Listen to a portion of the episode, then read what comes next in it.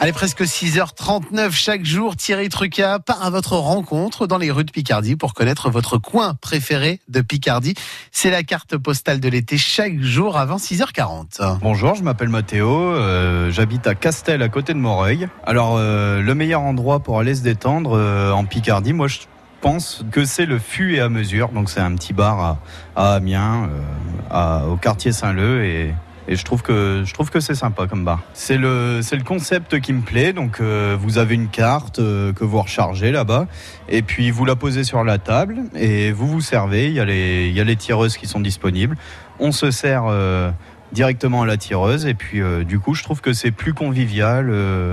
plus, plus tranquille et les, les employés, enfin l'employé et le patron sont, sont très gentils donc, donc voilà.